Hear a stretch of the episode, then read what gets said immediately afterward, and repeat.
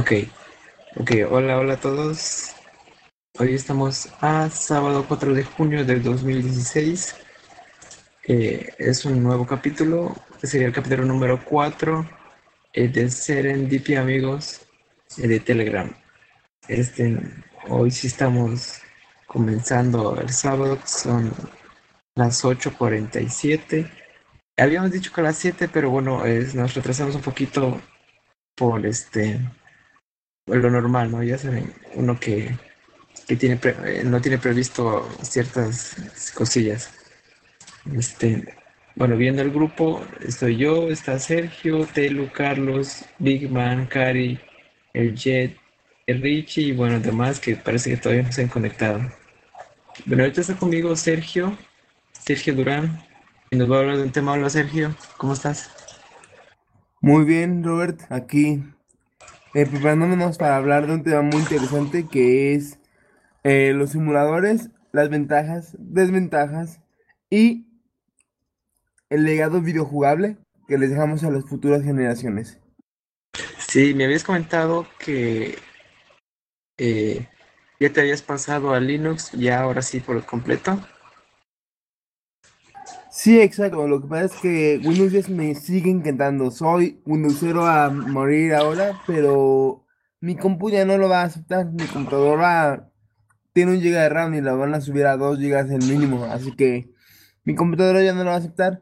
Así que seguiré pendiente de las noticias de Windows, pero me quedo en Linux por mientras. Oye, qué bien, bueno, excelente tener, tenerte ya de vuelta.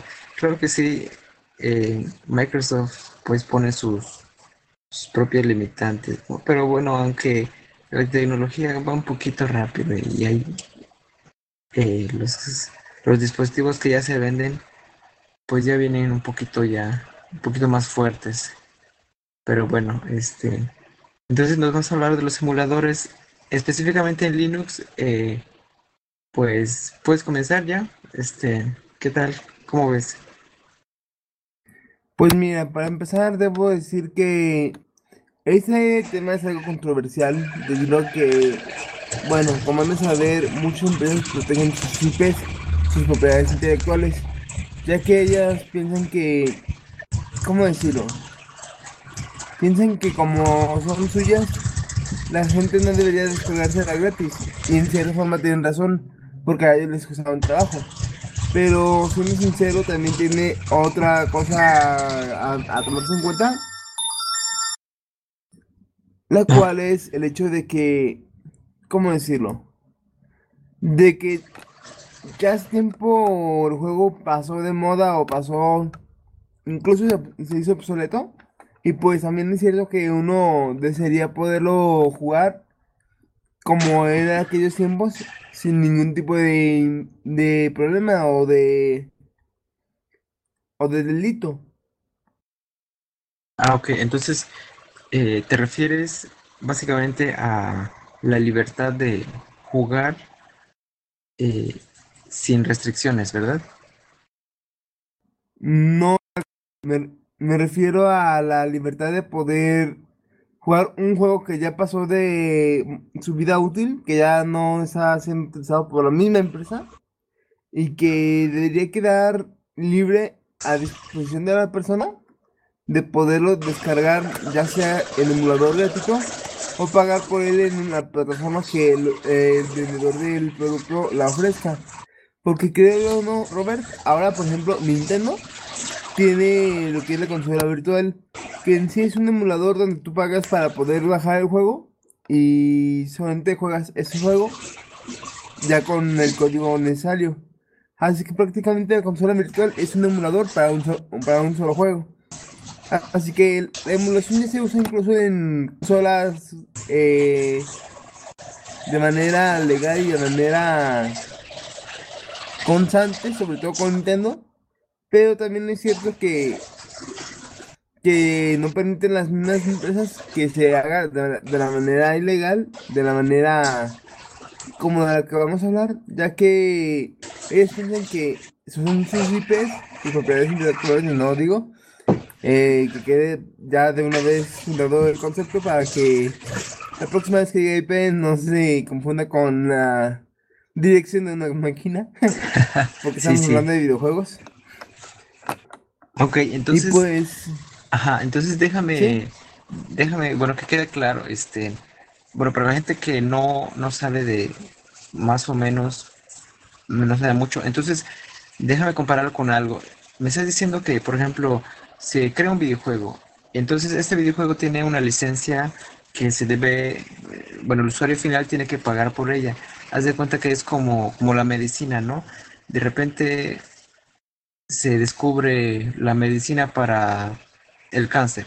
Entonces, la, eh, la empresa privada que descubrió esta medicina hace patente su producto y por 10 años va a tener que estar eh, restringida hasta que se pueda liberar.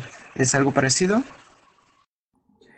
algo similar. Lo que Algo, sí. sucede aquí es que, lo que sucede aquí es que la empresa tiene todo derecho sobre sus IPs, ya que, bueno, si no, si no tomas el control de tu propiedad intelectual y dejas que las personas hagan lo que quieran con ella, al tiempo vas a perder la licencia tú de tu propia patente. Además, está el simple hecho de que tú como empresa, obviamente vas a querer hacer el mayor dinero posible de tu patente. Así es. Sí, bueno, este, como se sabe, es vendiendo y es como se obtienen los recursos. Ok, entonces, ¿qué nos recomiendas? Yo que soy usuario, eh, yo soy gamer y me gustaría jugar, ¿qué me recomiendas? Pues para empezar, decirles que la ley explícitamente dice que si tienes algún cartucho y no lo puedes jugar en la consola, puedes simplemente extraerle la ROM y jugarlo, o, o la ISO en caso de los discos, y, poderlo jugar en tu emulador de preferencia. Aunque, aunque también está en la práctica de descargarlos eh, desde las páginas de internet, em, si quieres más por lo legal, esa es la primera opción. Yo, pues la verdad, como vivimos en México y aquí lamentablemente no se siguen mucho las reglas sobre Sí, eso, así es. pues tiendo mucho a descargar, pero, pero también es cierto que está padre poderlo, poderle descargar, ay, perdón, me saben que hablo muy mal, disculpen, Sí, eh, poder extraerle la ROM y poderlo jugar en tu emulador.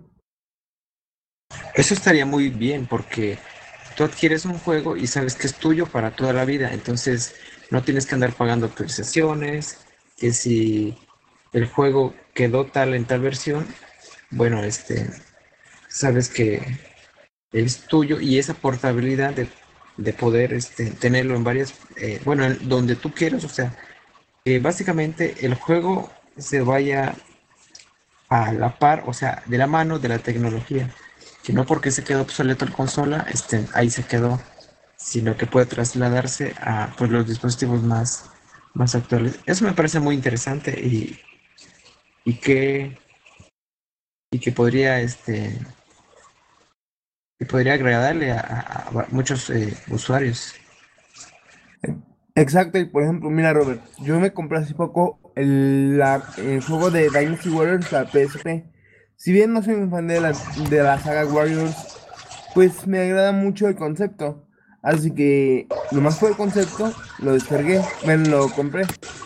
Em, si yo en estos momentos, mi lector de UMDs del PSP, de los discos, para ponérselo en...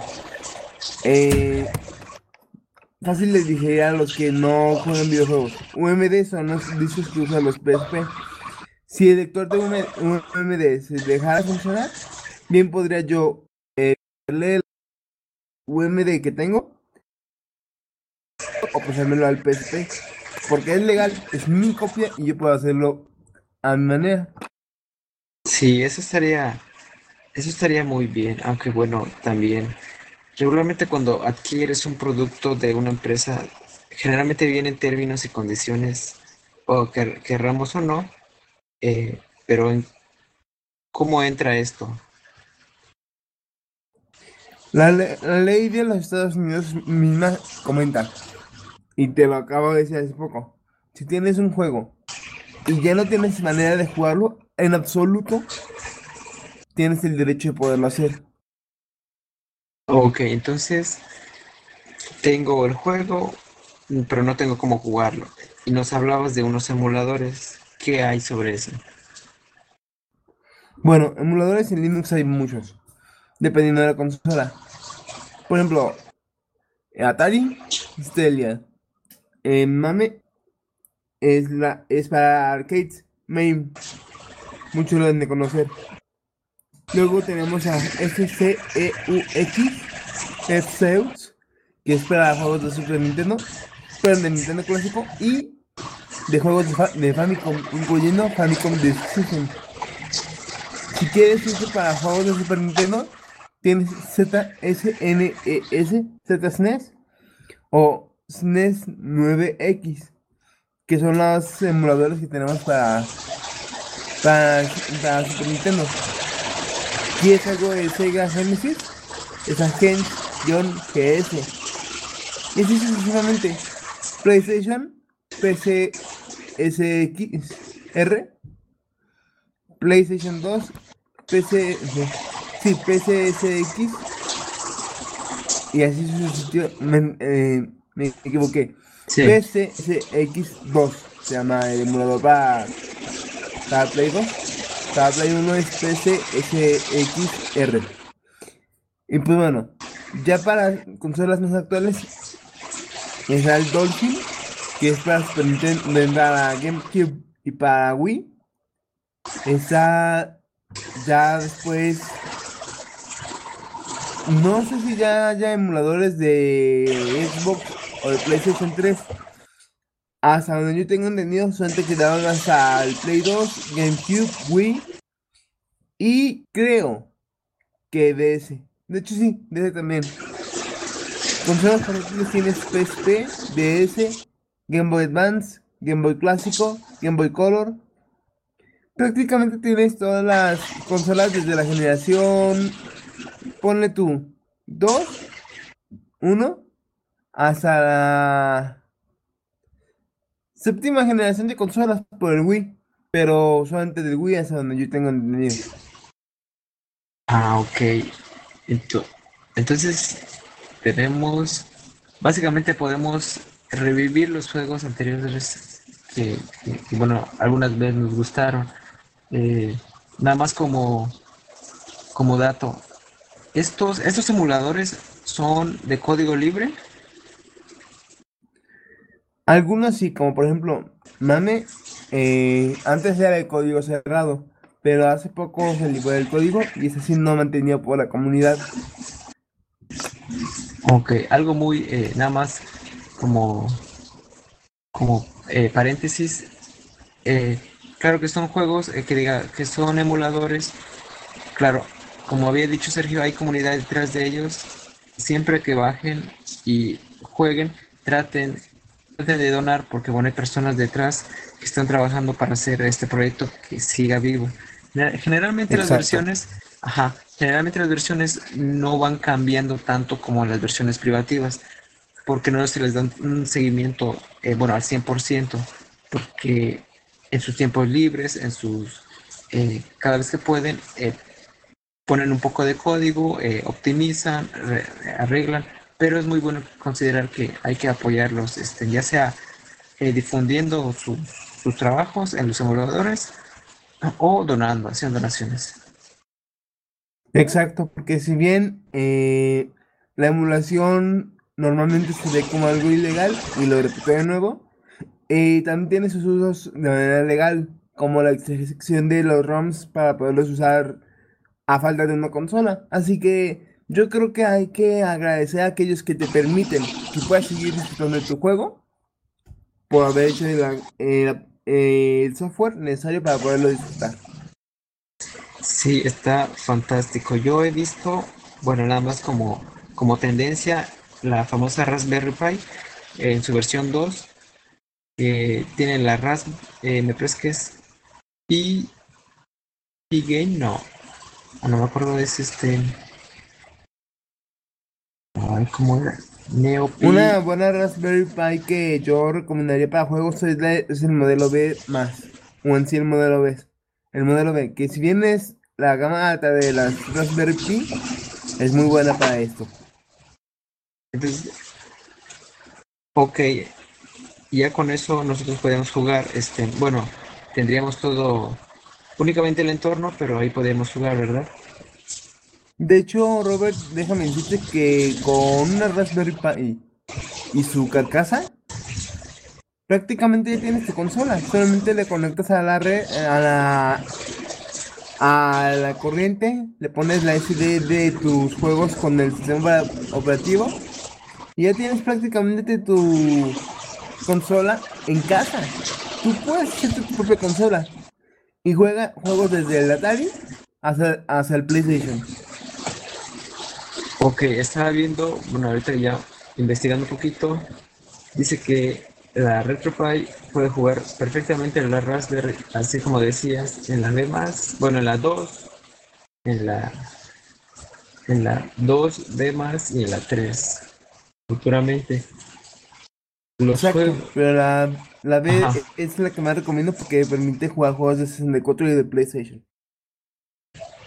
Ah, excelente. Eh, igual, nada, para hacerles un poquito de, de, este, de promoción, pues parece que este RetroPie une, bueno, va, va haciendo este un tipo de recopilación de los simuladores de tal forma de que tú puedas seleccionar el que tú quieres para, bueno, para qué plataforma estaba tu juego, y lo inicias y bueno, cargas la, cargas la, la ROM, en este caso la partida. la, la partida, exacto, también, también, y poder jugar este muy a gusto.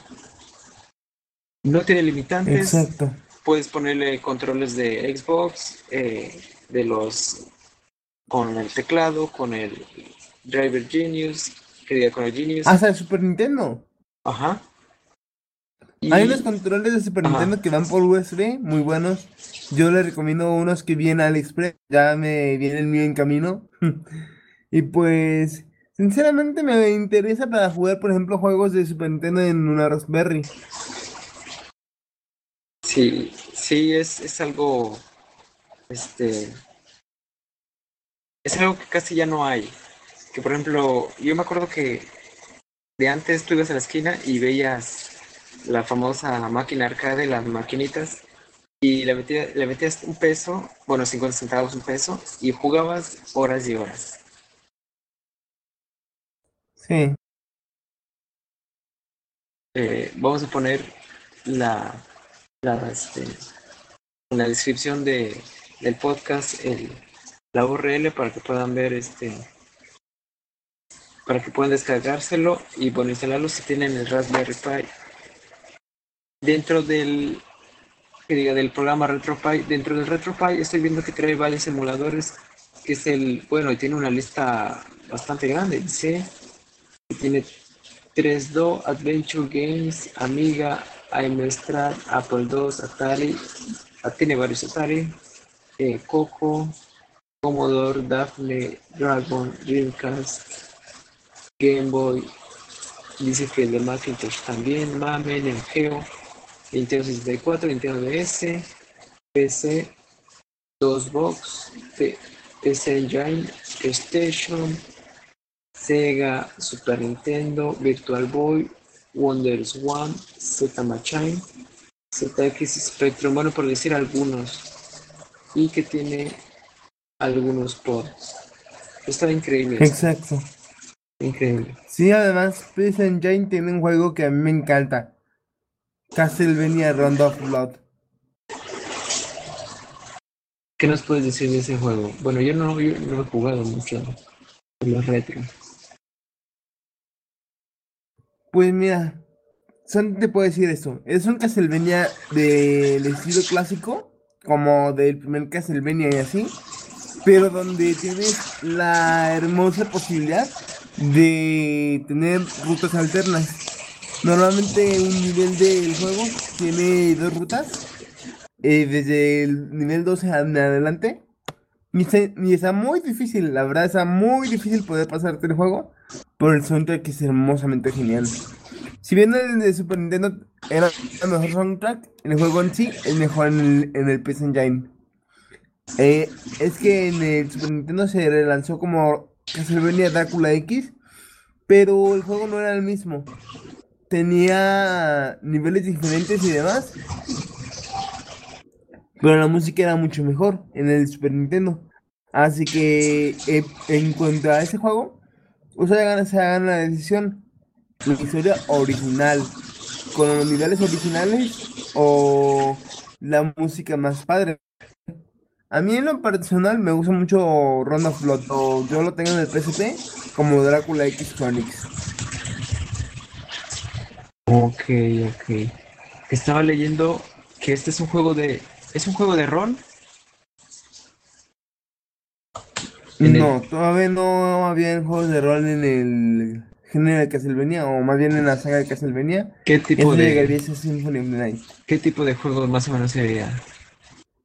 Plataformero, de los plataformeros antiguos, puro y duro, difícil, lleno de enemigos, pero, pero que te recompensa al final de cada nivel si lo has hecho bien. Sí, de los de los que es habilidad manual, ¿verdad? Sí. Que ya Sí. no paso del nivel 3, ¿verdad? Sí, sí, estos son los son los que tienen más más dificultad, pero igual la adrenalina por por si te matan, por si no, pero bueno, este, ahí está. Está está muy bien. Totalmente. Muy, muy bien. Eh, igual voy a, voy a compartirles en la descripción del video. Hay un, hay un portal de, un canal de YouTube de una persona que hace, este, hace varias, varios proyectos con madera. Me parece que no solo con madera, sino que eh, si tiene algo en mente lo hace. Me parece que, de hecho, más bien la lista de reproducción es la que les voy a compartir, a ver, si la encuentro. Oh, la máquina de arcade con la Raspberry. Dios mío. Así es, sí, sí. Este, que bueno, esos, esos, este, esas máquinas que usa también están, eh, están súper, súper geniales, ¿no? Porque, este, mm, estás trabajando y parece que, parece que no, no, no fuiste a, a- a cortar, a, a- a, este, básicamente, este, trabajas, pero con toda seguridad y con toda precisión. A ver, este, Y mira, Robert, esas máquinas, esas arcades, bien las pueden vender en 3 mil y 5 mil pesos. Y le sacas una ganancia enorme. Sí, sí. Ento- oh, ok, ok. Entonces tú me dices, entonces, si tú me dices, bueno, yo me compro alguna Ras- Raspberry Pi, eh, les pongo el RetroPie, las, las armo en sus, sus gabinetes correspondientes, ya sea de, de madera, pequeñas, grandes, yo podría vender y, bueno, financiar es- estos, eh, este proyecto, o sea, esa máquina, tenerla ahí como como una fuente de dinero, ¿eso me quieres decir? Exacto. Fácilmente puedes venderla a personas que quieran algo retro, bonito y a la vez interesante en su colección. Y les puedes cobrar un montón de dinero. Pero obviamente les ahorras el comprarse una Nintendo 64, una PlayStation, una Sega Saturno, Dreamcast, eh, Super Nintendo, Sega Genesis, Game Boy, Game Boy Advance. Les ahorras también el comprarse una DS, una maquinita tal cual. Sí, sí. Les ahorras un montón de dinero, pero a la vez te llevas un buen dinero tú. Así que es un negocio justo y rentable. Y rentable. Eh, yo lo encontré, se llama I Like to Make Stuff. Eh, son cuatro videos, claro, estos, esos videos son simplificados, pero sí se lleva su tiempo. Y queda como una máquina arcade de las, eh, de las clásicas. Seis botones, un, un mando, y bueno, eh, el botón de inicio. Sería, Sí. sería muy bien, estaría perfecto. Sí, de hecho, hay empresas que ya te simplifican un poco las cosas a tener mandos de arcade eh, USB, como es el caso de la de la empresa 8-bit Duo, la cual incluso hace unos controles muy chidos, que son controles con dos palancas y con todos los botones de un control de Xbox, pero con la apariencia de un control de Super Nintendo y el diseño de un control de Nintendo clásico. Está muy chido. Recomiendo ese control. Está caro, pero está muy chido. 8 bit duo, eh, aquí estoy viendo uno que se llama Crysigrin NES 30 Pro. NES 30 Pro, es el que me gusta. 30 Pro, hoy se ve muy bien. Eh, ¿qué es, ¿Brilla por abajo o, o qué? ¿Se conecta? No, estoy viendo que no. Se conecta a la PC por USB, pero también se puede conectar por Bluetooth a celular o a Wii, a Wii U, o incluso a un NES clásico con un adaptador que ellos mismos venden. Así es, eso estoy viendo. La, la entrada, no sé si trae- tenga el cable, pero aquí es micro, micro USB, que bueno, ya es un estándar, es algo Sí viene con cable. que te facilita. Ah, ok. Dice que trabaja en Android, en PC, en OS X también. Puede ser en el iPad, en el Android, bueno, Windows. en Windows, sí. Está bastante No dice bien que esto. Linux, pero se dice que sí se puede jugar en Linux con él. Sí. Sí, sí, de- debe ser, debe ser, debe tener una, una compatibilidad. Este, De hecho, eh, si te fijas muy bien en las especificaciones, dice que en Windows y en Mac lo hace por medio de, de XPath, que es una tecnología nativa en Linux. Por eso puedo asegurar que sí trabaja en ah, excelente, o se ve muy bien. Igual voy a poner en la descripción del podcast. Y, y esta preciosura, ¿cómo cuánto costará? Mm, en AliExpress, que es de, de los de Alibaba, dependiendo del vendedor, he hallado algunas incluso de- de- desde 500 pesos hasta 1200 pesos, que es un control normal. Bueno, el costo de un control de Xbox o así. Eh, fui a la página y, y, y no y no lo veo. ¿Por, por qué medio tú lo vas a comprar? AliExpress, como te comentaba, es de los de Alibaba, de los competidores de Google. Oh, ya veo. Sí, sí. Se ve muy bien. Lo voy a guardar en marcadores porque se ve muy bien. Oh, Dios. Oh, Dios. Ese para computadora y el FC30 sin Pro, o sea, el FC30 normal, yo lo recomendaría para celulares porque es un control como de Super Fami- de como de Famicom clásico, pero con botones L y R y botones X e Y. O sea que es como un control de Super Nintendo en un control de de Nintendo. Igual el FC30 Pro o el NES 30 Pro. Es un control de, de PlayStation prácticamente en el cuerpo de uno de Super Nintendo. Está muy chido ese concepto, me gusta mucho. Sí, estoy viendo que tiene varios. Son como eh, skins, temas. Eh, No, son controles diferentes. o son ah, son Y- controles diferentes, ok. Sí, y el FC3 FC30 está hecho para Asia, pero también lo puedes conseguir para América. Excelente. Entonces, pero entonces, si yo, yo no soy tan, este, si yo quiero utilizar este, este, bueno, este control para cualquier juego, ya sea para emuladores o, o algún otro juego de PC, ¿cuál me recomendarías? Para emulador, yo te recomendaría el de el FC30 Pro o el NES 30 Pro porque te da todos los botones que necesitas para juegos tanto actuales como antiguos. Eh, en otras palabras, tienes posibilidad de jugar juegos desde el PlayStation hasta, hasta lo actual eh, con todos los botones y de Super Nintendo no, no usarías estos dos de los botones. Ya para Nintendo clásico, solamente utilizarías el A y B como es de costumbre. Excelente, está muy, muy bien. Excelente. Definitivamente. Ok, Sergio, ¿algo más? Este, Pues ¿algo bueno, más vamos encaminándonos a- Ajá. Sí, sí. Vamos encadenándolos. a- Ay, también traba la lengua. Vamos encadenándolos a nuestro- al tema principal, que son las ventajas y las desventajas de una emulación. Y porque yo creo que es importante que se mantenga y que se haga parte de la cultura general. Ajá, sí. ¿Algo que quieras añadir antes de que, de que saltemos ese tema? ¿Que tengo alguna duda?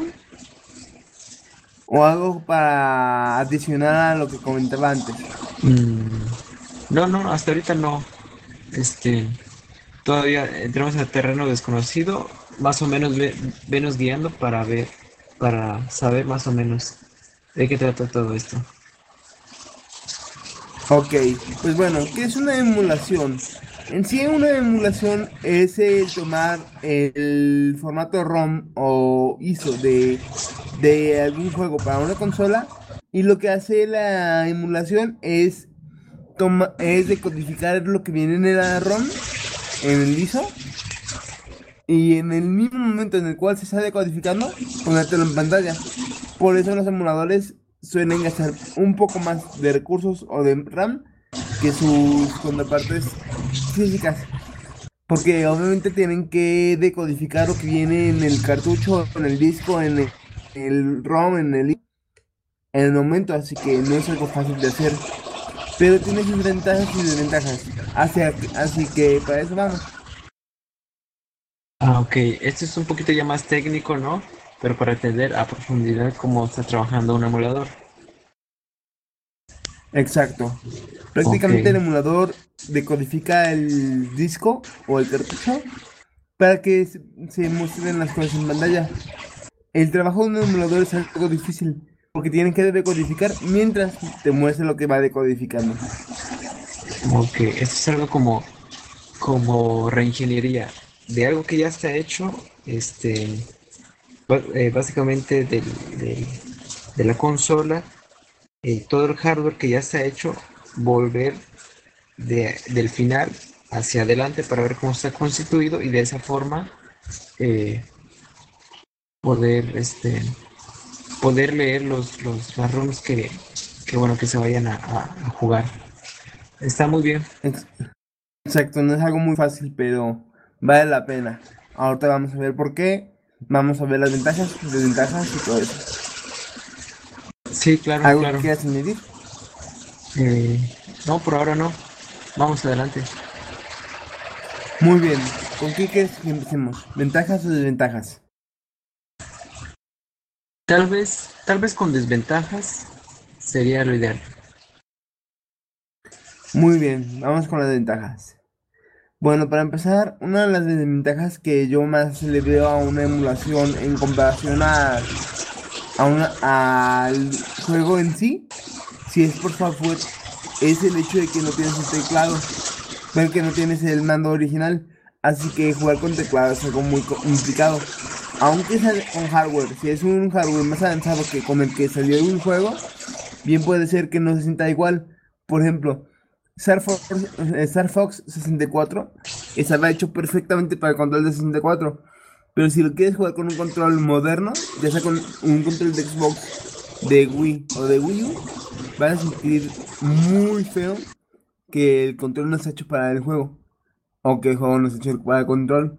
Así que en esos casos hay ciertos juegos que si bien funcionarán en tu consola o en tu PC, no vas a estar jugándolos a la óptima forma porque no tienes el control de, eh, de la consola. Yo lo que recomendaría, aunque es cosa es que si tienes algún juego gimmicky, o sea, algún juego que, que utilice mucho ciertas funciones de la consola para su funcionamiento, ya sea te compres el control original de la consola o te adaptes por ahí algo.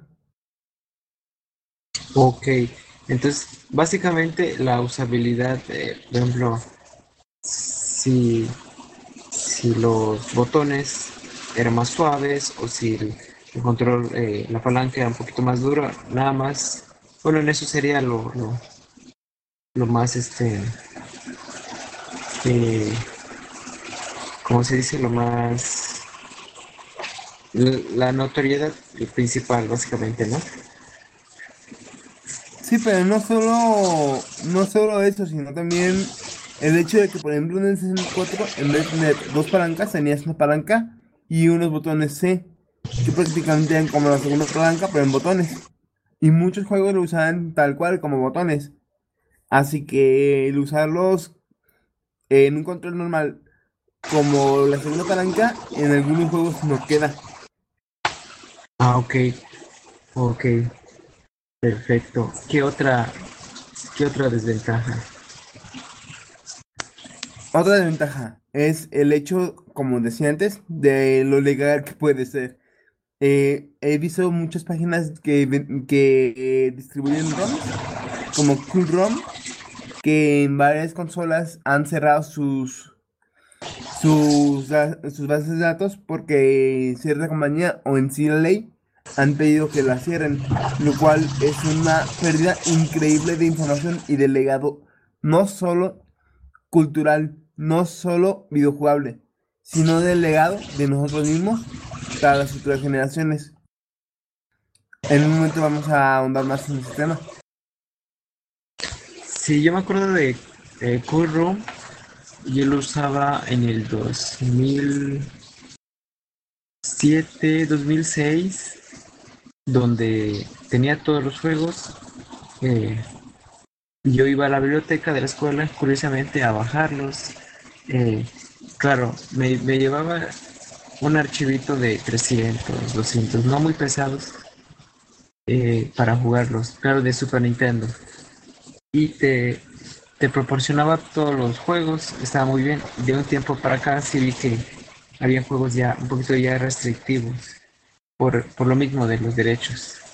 Pero sí, este, yo creo que sí la ROM sería uno de los eh, legalidades, uno de las desventajas, pero nada más. Ok, Exacto. La otra desventaja, ya habíamos hablado un poco de ella, es eh, el simple, eh, el simple hecho de que hay ciertas, em, eh, ciertos juegos de, ciertos, de ciertas consolas que no puedes jugar en tu hardware actual, pese a que podrías jugar juegos más pesados. Por ejemplo, en mi caso, yo tengo una Dell Inspiron 1420 ya toda destrozada y pobrecita, me da pena sobre ella, em, con un giga de RAM y demás. Esa computadora puede jugar fácilmente los juegos de PlayStation y de, Nintendo para arriba. O sea, Nintendo, Super Nintendo, Sega Genesis, eh, PlayStation. Pero curiosamente el 64 no lo corre bien, lo corre muy lento. ¿Por qué? Por una simple razón. Porque esa consola fue de, las primeras consolas en utilizar gráficas completamente 3D, porque las del PlayStation eran 3D falsas, no se engañen.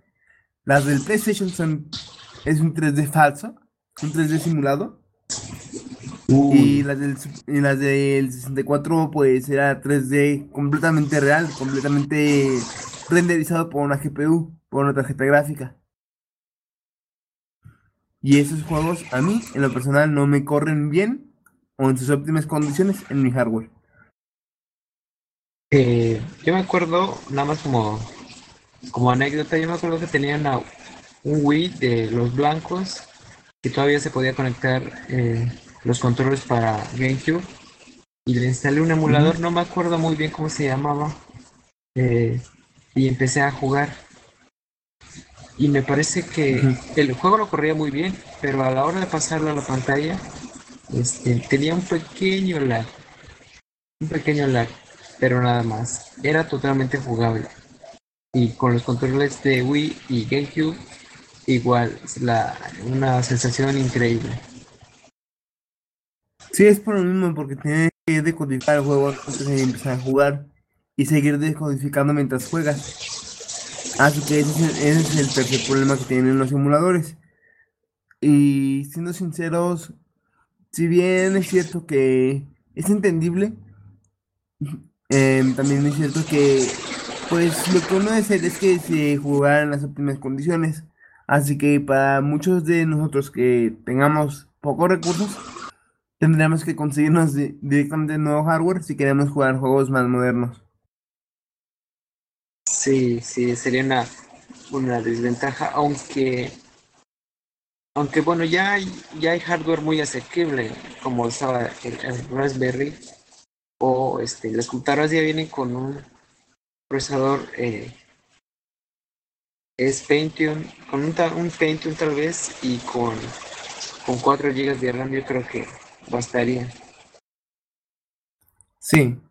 O igual un Core 2 Duo como la mía. Sí, sí. Sí, claro. ¿Qué más, qué más este, Sergio? Bueno, en desventajas, es lo que le veo de desventajas. No sé si quieres añadir algo más tú. Ok. Mm, pensándole.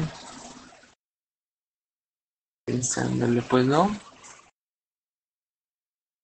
Pues no, ya de ahí en fuera yo creo que hay más ventajas que desventajas. Exacto, y vamos a empezar con ella si no te molesta. Ok, ok, vamos. Bueno, ventajas. La primera ventaja es el hecho de que puedes revivir juegos de tu infancia en cualquier momento, en cualquier lugar, ya sea con tu celular, con lo que quieras. Prácticamente ya ahorita hay emuladores, incluso en consolas de videojuegos, Sí, como decía Robert. como, como lo que dice- como lo que te decía, que, Sí, que bueno, es este, es increíble, bueno, es, es está muy bien porque ya no tienes que andar cambiándote de, de, de consola que prende una, apaga una y nada más lo tienes como, como un media center de juegos. Muy, bien. sí. Bueno, segunda ventaja, la portabilidad. Básicamente tú, un ROM de eh, Nintendo 64 para atrás, son muy portables. Yo tengo 30, no, 20 y tantos, casi 30 juegos de 64. Y si bien están pesaditos, eh, ya me llevé como 1.6 gigas de mi SD. Está padre el poderte llevar tus juegos a donde quieras y poderlos poner en otra computadora. Eso es a mí algo que me gusta mucho. Ok. Este, nada más como detalle, no estamos eh, propiciando la piratería. No.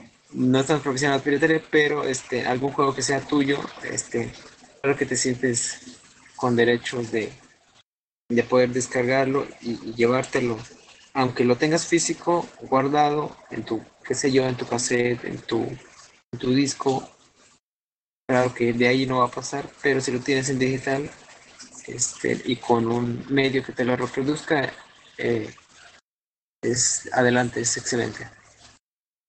Y es completamente legal, sobre todo si el ROM, en vez de descargártelo, te lo ripias en el mismo cassette o del mismo juego. Ah, ok.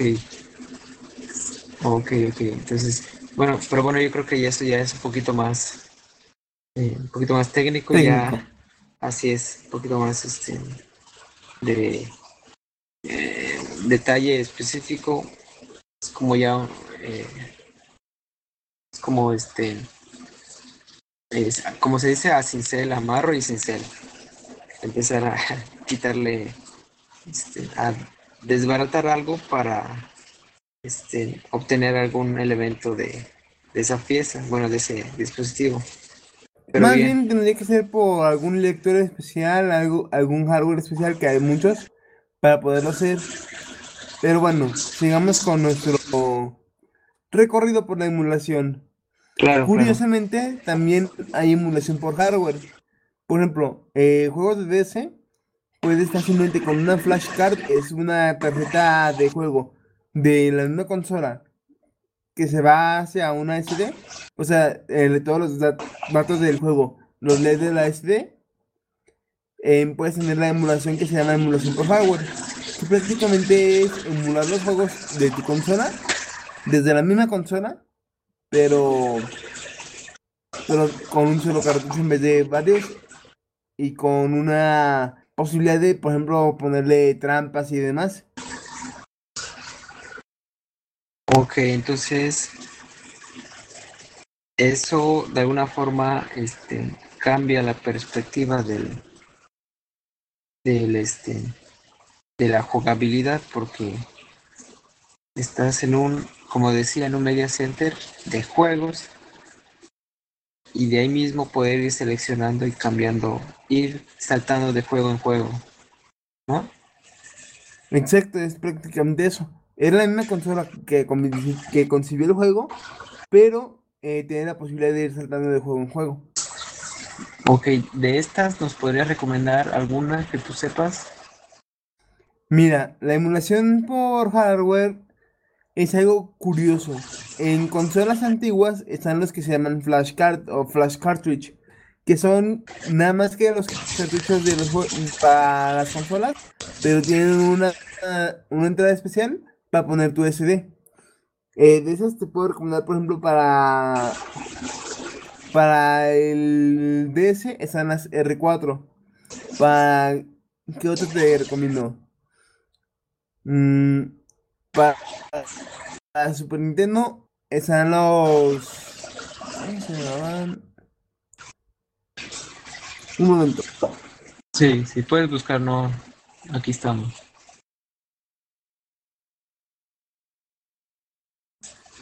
Bueno, en sí hay varias, varias tecnologías por, por consola. Yo lo que recomendaría es buscar flashcard y el nombre de la consola para ver si hay alguna para, su uso.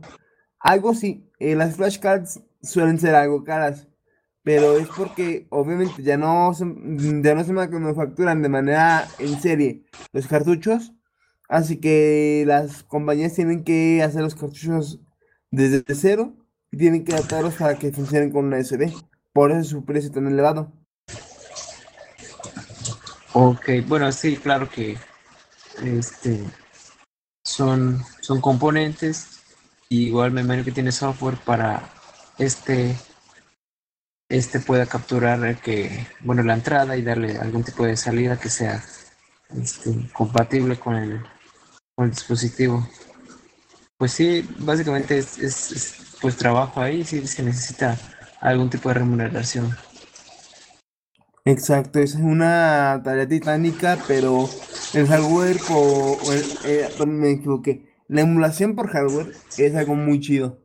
Es algo que yo desearía probar en mi 64, pero el cartucho te cuesta como 1800 pesos. Sí, órale, sí, bastante. Sí, sí. Es bastantito dinero, pero bueno. Tal el vez doble en el futuro. sí, el doble o casi el triple de la consola en sí. Así que por eso es algo que yo recomendaría ahorrar si quieres empezar con la emulación por hardware o si tienes un PSP, pues simplemente con las memory que provee Sony y ya con las ISO que puedes conseguir de manera legal o ilegal, ya para que puedas jugar. O de alguna forma, eh, pues hacer una pequeña donación a los que ya están y con, hardware, claro, con hardware nuevo, eh, un buen emulador, tal vez no pagues lo que sea para el flashcard, pero para el emulador y con eso estaría muy muy bien. Exacto, y además que con el emulador es limitado solamente por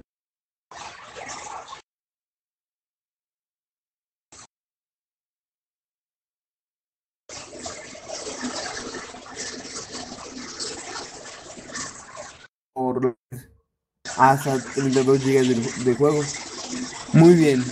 ¿Te parece si pasamos al siguiente punto? Sí, vamos, vamos ahí. Siguiente punto.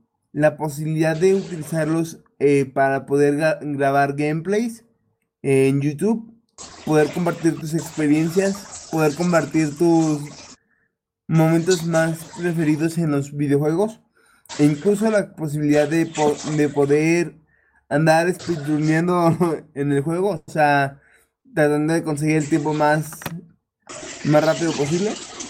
Mientras que las personas se pueden ir comentando y pueden ir diciéndote, lo estás haciendo bien, lo estás haciendo mal. Es algo que con la consola original eh, es muy difícil de hacer. Porque con la consola original tienes que convertir en una capturadora especial por hardware. Y tienes que hacer unas conexiones para ir medio raras. Así que yo lo que sí puedo decir es que preferiría para eso emulación. O que una, una ventaja más para guardar gameplays. Está, está muy bien. Sí. Está muy, muy bien. Siguiente ventaja, pues Mumble. Prácticamente Mumble es una ventaja para la emulación. ¿Por qué? Porque bien puedes tener tu juego abierto, ir jugando y mientras poder ir compitiendo con tus amigos por Mumble. Es una manera fácil y sencilla de fomentar la competencia y además como hablando mientras vas jugando. Sí, claro. De hecho, este cabe destacar que estamos hablando por Mumble. Eh, yo estoy en Cancún, eh, Sergio está en México, bueno, en el centro de México. Guadalajara. Guadalajara para ser específicos. Eh, el servidor de este Mumble está en España. Eh, Sí. de alguna forma estamos patrocinados por killerradio.net este, punto TK.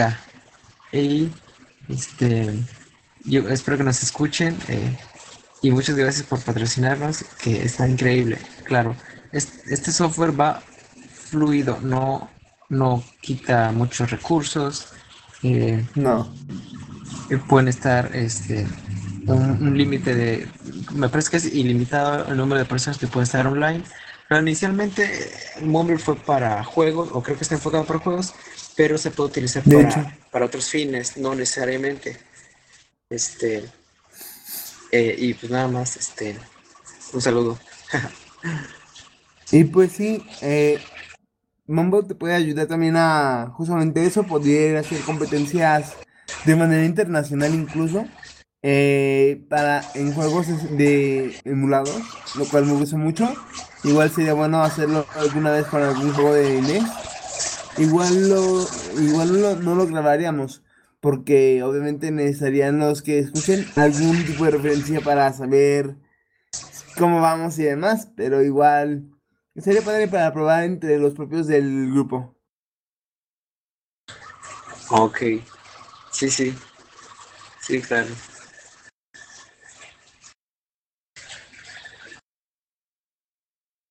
Bueno, pasemos a la siguiente. claro vamos Trampas.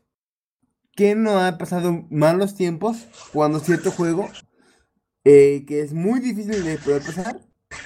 Y simplemente quiere poder pasarse el juego sin tanto problema. Si bien yo no soy un partidario exhaustivo de las trampas, sí las uso. Pero trampas que no rompan la experiencia. Uno cuando busca trampas en los portales donde encontrarlas, hay que checar que no rompa la experiencia de juego. Porque, por ejemplo, eh, en un Final Fantasy eh, sería horrible que tengas todas las armas de un inicio.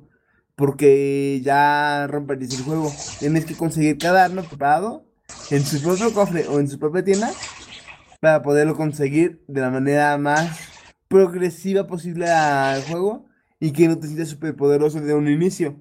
sí sí sí También Eh, otra cosa muy buena ajá. es la experiencia. En juegos como Final Fantasy eh, hay cierto punto en el cual, incluso si vas con, la, con el máximo nivel de experiencia en tu personaje, vas a pasar un mal momento con batallas súper complicadas. Así que ese tipo de trampas en ese tipo de juegos sí vale la pena porque, porque te pones eh, un multiplicador de experiencia y vas progresando lentamente, pero no tan lento como en el juego original, lo cual te ayuda a sobrepasar un poco los problemas que puedes tener en tu gameplay. Claro, claro. Los, los famosos hacks. eh, por ejemplo, o, me, parece que hay, hay otro concepto que se llama, son cheats. eh, no sé muy bien la diferencia, pero de alguna forma este, te dan habilidades que los demás no tienen en el juego. Entonces, bueno, si ya es de competencia, este, te dan un poquito de ventaja. Claro que cuando es de juegos de, de, de disparos, bueno, ahí son, son partidas, son jugadas de partidas en el que cuando uno mata al otro eh, ya se gana, pero si, los, si está implementado un hack, claro, el hack este, te da mucho mayor ventaja porque los- la, Ventaja. otra, la otra persona esa- exactamente eh, básicamente están jugando, eh, jugando- forma legal y tú no. Así es, y, y- y, por ejemplo, nada más como, como detalle, por ejemplo, tú estás jugando con la precisión del, del ratón y la otra persona se pone un hack este, y tira un, un auto headshot, este, donde, donde sea que dispare, este, te va a atinar, en cambio la otra persona no. Pero bueno, ya sería algo como, este, como... Malo, rompería la experiencia. Cosa que yo no estoy de acuerdo. Yo acuerdo en usar cheats cuando esos mismos te pueden ayudar a la experiencia. Por ejemplo, yo en este momento estoy jugando Persona 3 portable para PSP. Por justamente emulación por hardware. Y tengo cheats, por ejemplo, para poder conseguir experiencia rápido porque en un momento sé que lo voy a necesitar. Y para poder conseguir todo lo que son lo académico, el carisma y ¿qué otra cosa? Y la valentía al máximo porque lo que no en ese juego, lo que son esas tres cosas te limitan un poco en lo que puedes hacer desde parte, desde el inicio. Así que en esas cuestiones yo siento que no es tanto cheat porque no te hace súper poderoso y, y ayudas a que la experiencia de juego sea más fluida. Es lo que digo, los cheats no deben ser para hacer trampas y romper el juego. Tienen que ser para poder ayudar a que el juego fluya de manera más cómoda. Sí, excelente. Yo estoy, bueno, yo soy este, yo trato de que se juegue lo más limpio posible, que por ella la, la ética de cada, de cada jugador, pero este, traté de jugar limpio, bueno, de alguna forma el juego tiene una dificultad, pero esa dificultad es parte del juego para, para que, que se disfrute. De nada sirve que, bueno, este, estés jugando y a los tres minutos ya completaste todo el juego y bueno, ¿dónde se fue? ¿Dónde se fue la diversión? Exacto. Por eso mismo digo, si rompes el juego, no uses cheats. Si no lo rompes, adelante. Incluso son divertidos algunos de ellos. sí, sí, sí estoy, en- en- en- sí estoy de acuerdo con eso. ¿Qué más, Sergio? Ventaja. Mm, En la PC tienen la ventaja de poder utilizar cualquier control que quieras, ya sea desde uno genérico hasta uno de consola o incluso o alguno de 64 por USB, de, de Super Nintendo por USB como el que me compré, o incluso de PlayStation. Eh, la ventaja de la PC es que puedes utilizar algún control eh, hecho con USB, aunque no sea para PC, en un inicio el control original. Y te da la posibilidad de jugar tus emuladores sin ningún problema y pudiendo cambiar de control para, para ponerte lo más cómodo posible. Ok, sí, ya veo. Incluso Sí. hay un hack para la PSP en el cual al conectar la PSP a- por USB puedes usar el mismo PSP como control. Ok, oh, ya, ya veo. Entonces, bueno, eso, es- eso ya es de alguna forma jugar con el jugar con el sistema. Que bueno, también se Sí. puede hacer, ¿no? O sea, no, no hay limitantes. Exacto. Ok, sí. Ot- Otra de otra, las ventajas, por ejemplo, em, ya pasando a otra ventaja, es poder jugar juegos que no salían para el continente en el que estés, o incluso poder jugar juegos japoneses tra- traducidos al inglés. Algo que yo tengo en mi colección de juegos que les compartí a mis amigos de Serendipia. No sé si, se- eh, no sé si recuerden, este, Robert, sí, que al-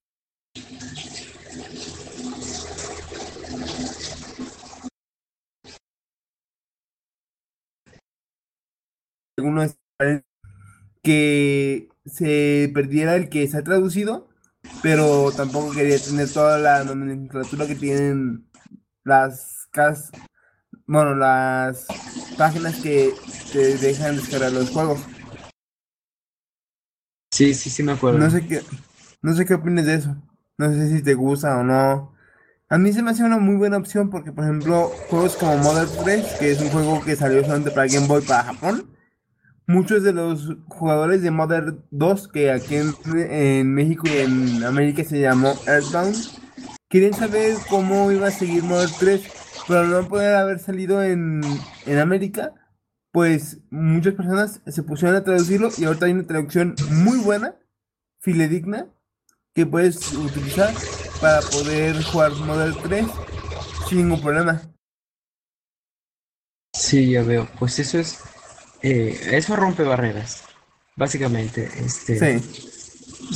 Si de alguna forma, yo creo que esto es un poquito más corporativo, porque bueno, si, si el desarrollador queda un juego y, que, y este juego este, es como para... Básicamente ese juego está hecho para que lo jueguen todas las personas, pero dependiendo del contenido, este se, bueno, se debe filtrar. Pero si de alguna forma tú tú dices, yo quiero jugar ese juego y no me importa que tenga eh, un tipo de contenido en específico y lo quiero, este, y lo adquieres, es, está muy bien porque sigue eh, es como que sigues la secuela de una serie y eso está muy bien. Exacto. Sí, está muy bien. Ejemplo claro de ello mi amado Final Fantasy V, el cual no salió en América y fue en una parte intermedia entre el Final Fantasy II de América y el, y el 3, que en realidad en Final Fantasy 4 y 6. Final Fantasy V es hermoso, ¿por qué? Por el sistema de jobs que maneja, el sistema de trabajos. Cosa que no veríamos aquí en América hasta la compilación de PlayStation de los juegos. Lo cual, siendo sincero, yo prefiero la versión original. Hola de Game Boy. Ok, sí. Sí, pues ya veo. Ya veo, ok. Me parece excelente. ¿Qué más, es Sí. Bueno, ya estamos acabando un poco rezando al fondo. Vamos a ver si agarramos algo más. Porque sí hay muchas cosas muy padres de la emulación. Es una, una táctica que si bien es controvertida y poco aceptada entre varias personas, es algo que puede ser legítimo si lo haces de nuevo. Eh, extrayendo eh, la ROM de tu propio hardware. Eh, en sí, algo más que me gusta mucho de la emulación es el hecho de poder guardar estados de la partida. En consolas eso no ha sido posible, al menos en las originales. Y es algo que se vuelve importante, por ejemplo, en juegos como, como Castlevania 4, el cual es invernalmente difícil. Eh, bien, vale la pena tener un save state, un estado guardado, donde puedas recuperarte si, si perdiste demasiado o en sí si esta es una parte muy difícil y poca vida. Sí, esto ya es como, bueno, de alguna forma te da una ventaja en el, en el, juego, pero eso es, eso me, recuerda, me recuerda, creo que hay un eh, Super Mario 64 2, me parece. Eh, esa versión creo que no salió bueno, no se dio acá, en, México, pero es una versión muy difícil de pasar. Y sí, me acuerdo que en un gameplay había una persona que guardaba los estados para tener que pasarlos y te repitiendo y repitiendo y pasarlo. De, alguna otra forma, yo creo que nos, no hubiera pasado tantos niveles muy difíciles. Exacto. Em, es una de las ventajas que yo le veo, los estados guardados. Ok, sí estamos en, de acuerdo.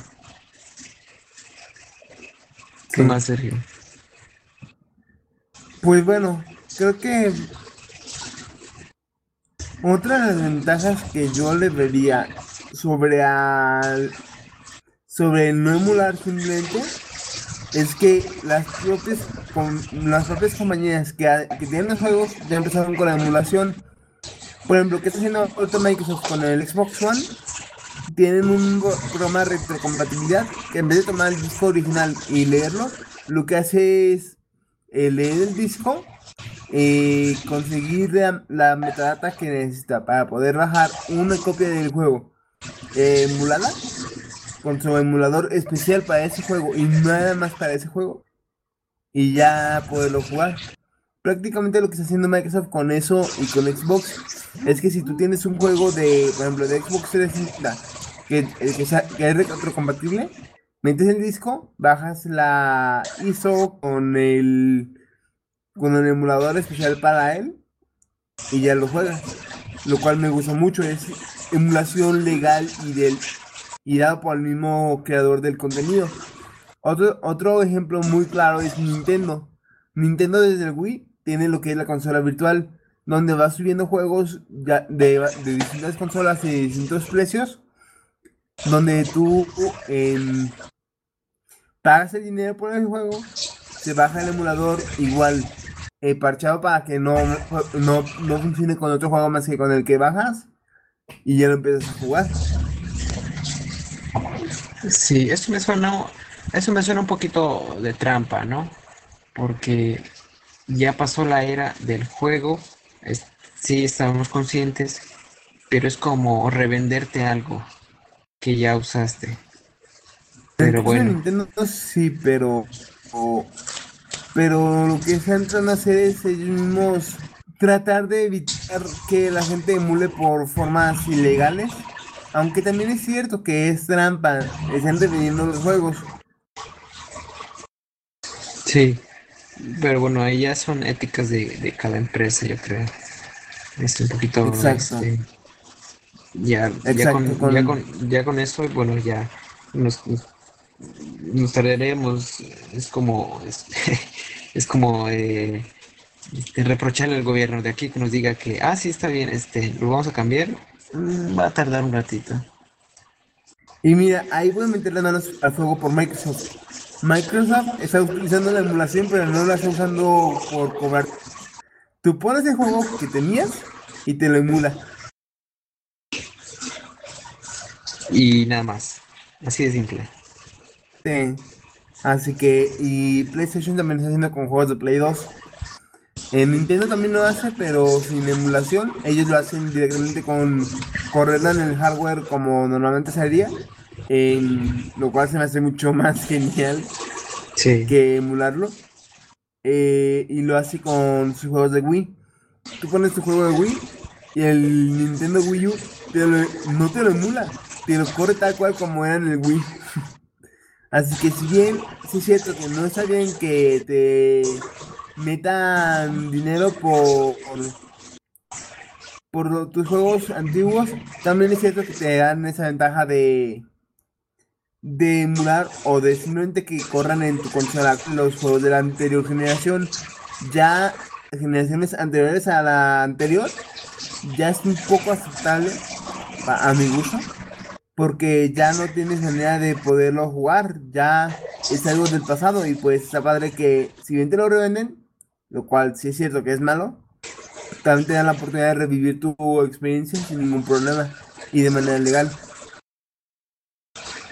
Sí, claro, que es una eh, que es una apuesta medio peligrosa, porque considerando que van a venir después otras generaciones de consolas y, en, la, en, la que, eh, en la generación anterior tú dices la posibilidad de poder jugar en los, la anterior generación de juegos y de esos para atrás este, tendrías que tener videojuegos muy muy buenos en esta presente generación para que hagan el cambio y bueno hacer esta inversión pero bueno este está un poco en debate, como siempre, como todo, ¿no? Este, empresa, eh, lo que quiere el, el, gamer, el usuario final que va a comprar el juego.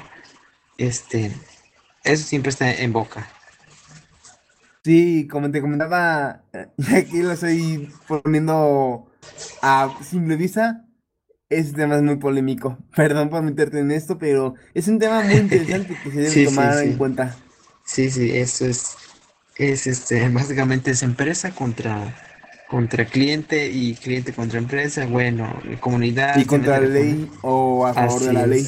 Así es, así es. Increíble, muy increíble. Totalmente. Bueno, ahora creo que vamos por el plato fuerte de todo eso, ¿no?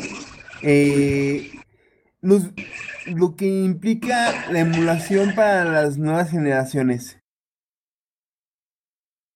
Ajá, sí, sí.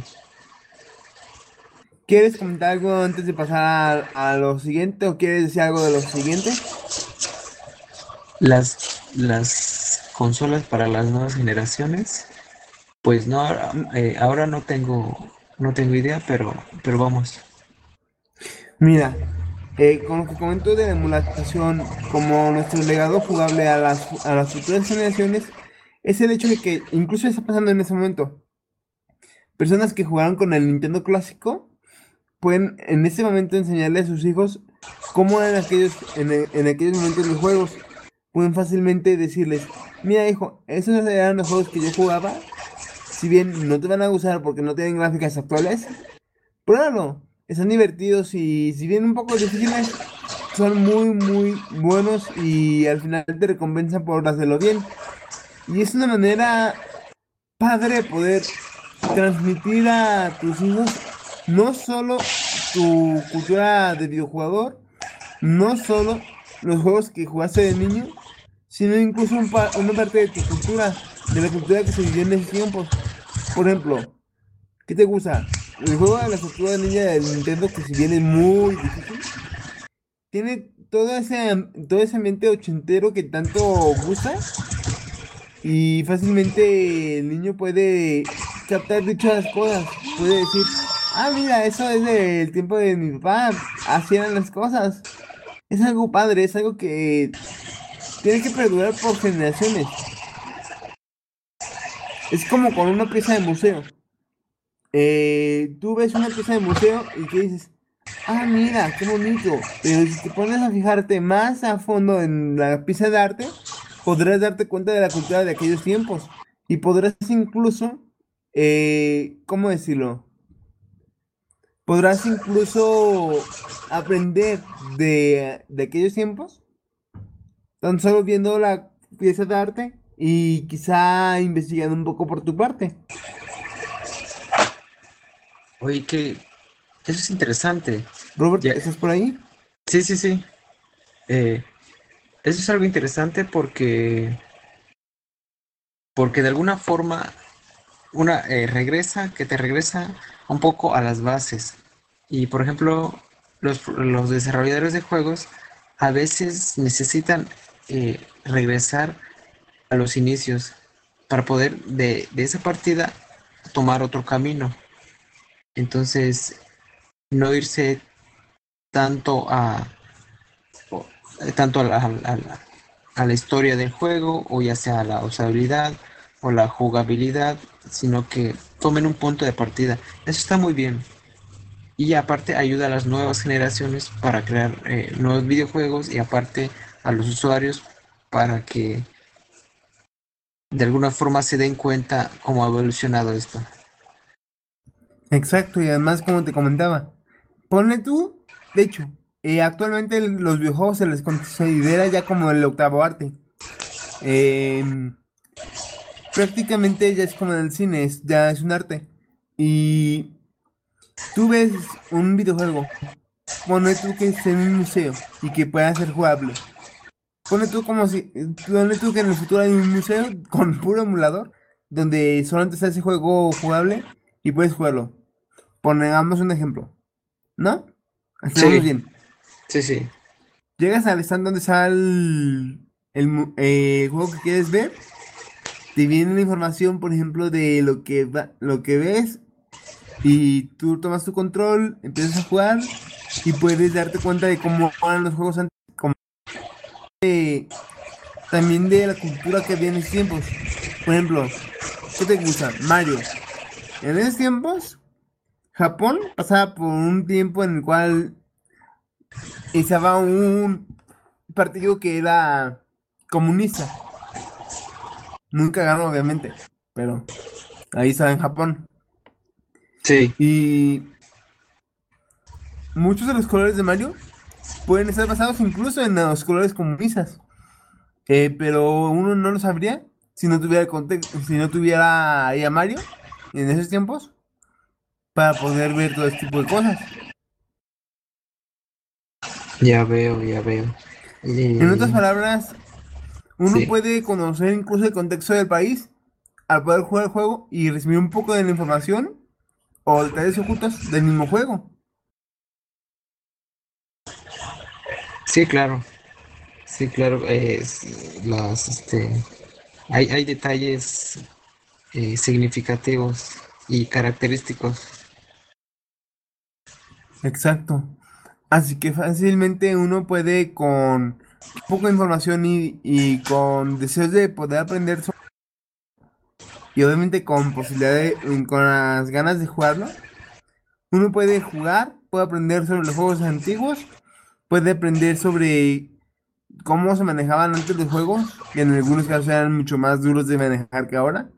Eh, cómo se manejaba antes lo de las vidas, que últimamente ya se está perdiendo porque muchos juegos ya no necesitan de ellas. Ejemplo, Dark Souls, que si bien sigue siendo infernalmente difícil, ya no maneja un sistema de vidas. Simplemente pierdes tu experiencia y ya. Y pues, siendo sincero, eh, hay muchas cosas que, que se están perdiendo por otras razones, pero que igual está padre que hijos, nietos o futuras generaciones puedan ver cómo eran antes. Sí, ya veo. Este, nada más, eh, Sergio, hay un poquito, hay más material que compartir. Porque ¿A bueno, qué te este, bueno, lo que pasa es que, bueno, ya vamos, son una hora, 16 minutos, como para no aburrir a la gente, bueno, a los que nos escuchan. ¿Y tú crees que se puede hacer una segunda emisión? Pues sí, hay más personas sí, porque en sí es un tema que necesita mucho de la opinión personal, también de un poco de un lado objetivo. Y solamente comentar que, que si bien es cierto que los simuladores pueden ser un tanto controvertidos, no está mal probarlos, no está mal utilizarlos y sobre todo si tienes la copia. Yo, por ejemplo, con el PSP te- tenía puro juego emulado, pero yo mismo me puse ahí la, la condición de al menos tener uno en físico, lo cual, al menos para mí, es bueno, eh, buen avance. Sí, te, de alguna forma, este, te, te estás eh, asegurando de que estás aportando un poquito, claro, no poder este, comprar todos los juegos, pero este, dar tu granito de arena ya que este, es Son un... personas que necesitan comer, Ah, sí, exactamente. hablándolo Este, de manera seca, no, realista, realista, realista, básicamente realista. Sí. Este, eh, muy bien, Sergio, te invito a otro, a otro capítulo de Serendipia, igual eh, tratando de este mismo tema o ya sea otro, este, porque veo que esto va un poquito, va para largo, pero este, hay tela de donde cortar y tal vez invitar a, a alguien, a, a otros, este, otros, eh, otras personas para hacer un poquito, un poquito de esto más, más sabrosón. ¿Qué dices? Me parece bien porque ahorita si bien pude dar un poco mi punto de vista y mi opinión, es cierto que soy muy repetitivo y eso aburre, así que sería bueno que haya más personas con las cuales se pueda compartir y discutir un poco este tema. Sí, claro, claro, claro.